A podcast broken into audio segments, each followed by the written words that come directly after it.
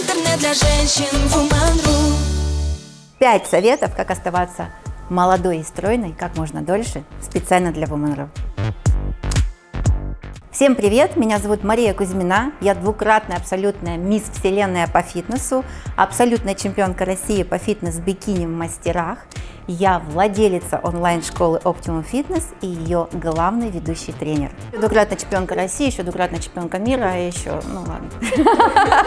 Я вам буду сейчас рассказывать про совершенно обычные вещи, которые вы сами все знаете, но, возможно, расскажу несколько фактов, которые заставят вас все-таки немножко изменить свою жизнь. Первый совет – важность сна.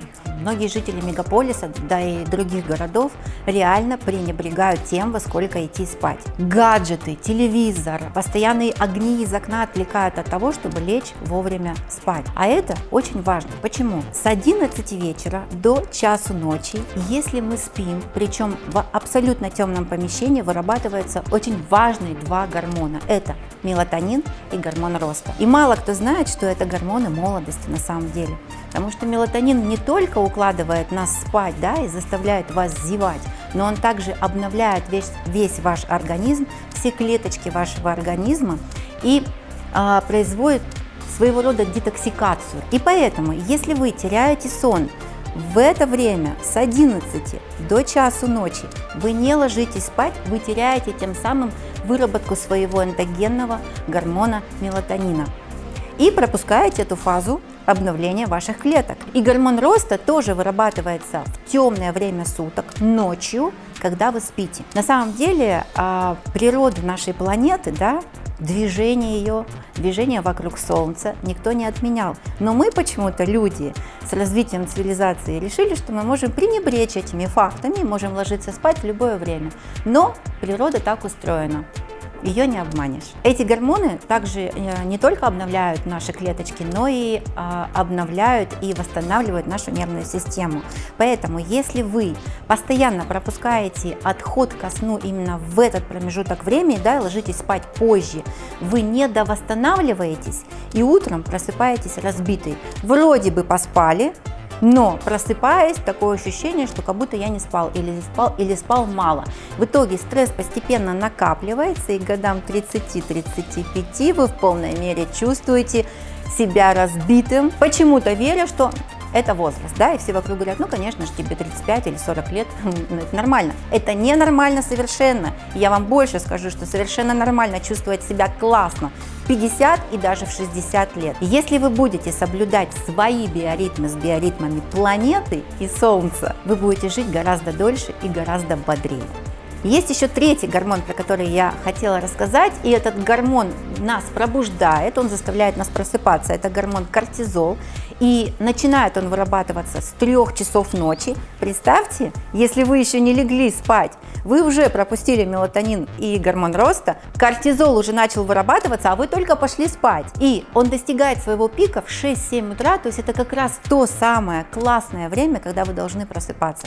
Поэтому, друзья мои, я призываю вас, ложитесь спать в 11 или хотя бы в 12 и просыпайтесь в 6 и 7 утра.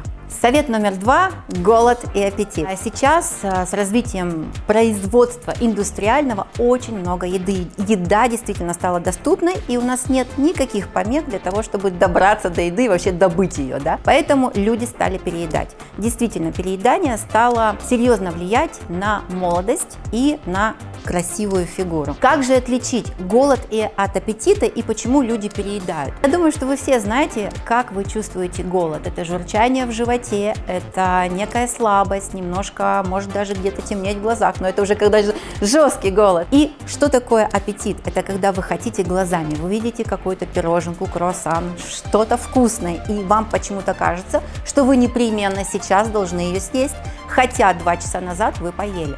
Так вот, это аппетит.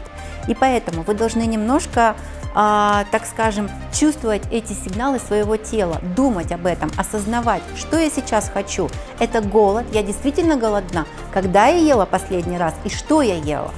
Или это аппетит, потому что мне нравится, что э, лежит на тарелке, и мне непременно нужно это съесть. Если вы научитесь различать голод от аппетита, вы начнете контролировать свой вес, потому что вы просто не будете переедать. Совет номер три. Что есть и ваша продуктовая корзина?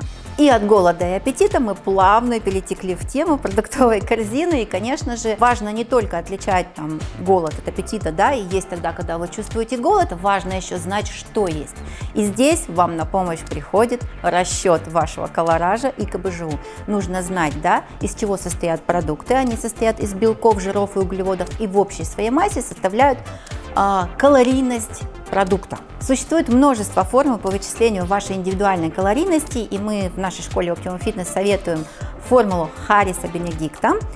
Вычислив вашу калорийность, вы можете легко регулировать э, форму вашего тела. Если вам нужно похудеть, вы просто э, делаете дефицит этой калорийности на 15%, 10-15%. Если нужно набрать, например, мышечную массу, да, вы тренируетесь, хотите подкачать себе ягодицы, вы делаете профицит от этой калорийности. Мы рассчитали калорийность, классно, но это не самое главное. Самое главное ваша продуктовая корзина. Что вы едите и качество этих продуктов. Я могу вам рассказать примерно свои любимые, да, из чего состоит моя продуктовая корзина корзина и корзина моих учеников. Белки. Белки бывают животного происхождения и растительного. Животного – это курица, любая птица, дичь, говядина, рыба, морепродукты. Все, что бегает, прыгает, ползает, летает. Это животный белок. Также сюда мы можем отнести яйца. А сюда же мы относим молочную продукцию. Растительные белки – это бобовые, чечевица, также белок содержится в принципе во всех крупах, просто не в таком большом количестве. Но самые богатые, конечно, это бобовые, чечевица, соя и все продукты из сои. Растительные жиры содержат в себе мононенасыщенные и полиненасыщенные кислоты, которые не участвуют в жировом обмене, они не откладываются у вас в виде жировых отложений, а даже наоборот участвуют в процессе похудения. Так что а, не бойтесь их употреблять в пищу. Это растительные масла, не рафинированные, холодного отжима. Добавляйте их в салат, не во время процесса приготовления пищи, да, не нагревайте их, а только в салат.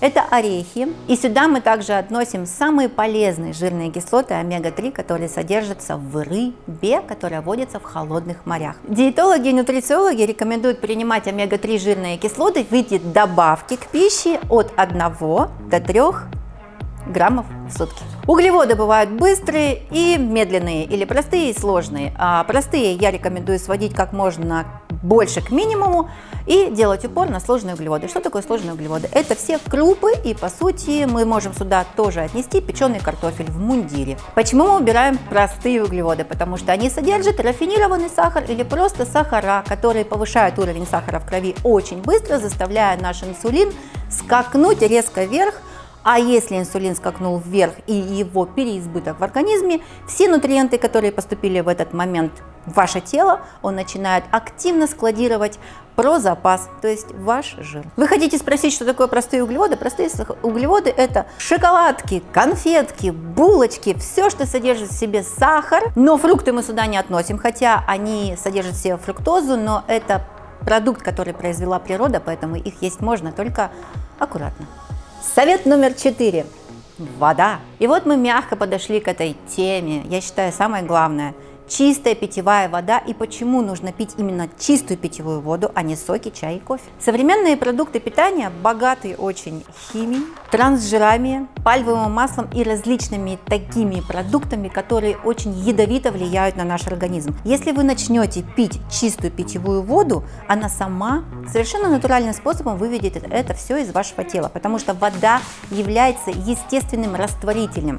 Если вы пьете соки, чай или кофе, считая, что ну, это же содержит в себе воду, и это нормально, то есть я же попил воды, это не так. Она теряет свои свойства как растворителя. Сколько же нужно пить чистой питьевой воды в сутки? Я рекомендую пить от полутора литров. Совет номер пять.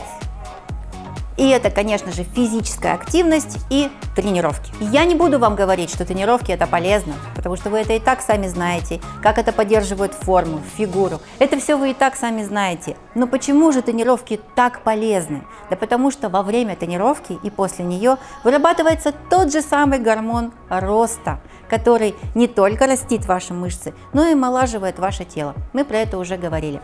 А также на тренировке очень активно циркулирует кровь по всему телу и разносит все питательные вещества к клеточкам. Поэтому вы чувствуете себя лучше, энергичнее и бодрее. Ложитесь вовремя спать, пейте чистую питьевую воду, отличайте голод от аппетита, соблюдайте продуктовую корзину, тренируйтесь и занимайтесь сексом. С вами была Мария Кузьмина специально для Woman.ru. Будьте здоровыми и сильными. Интернет для женщин Woman.ru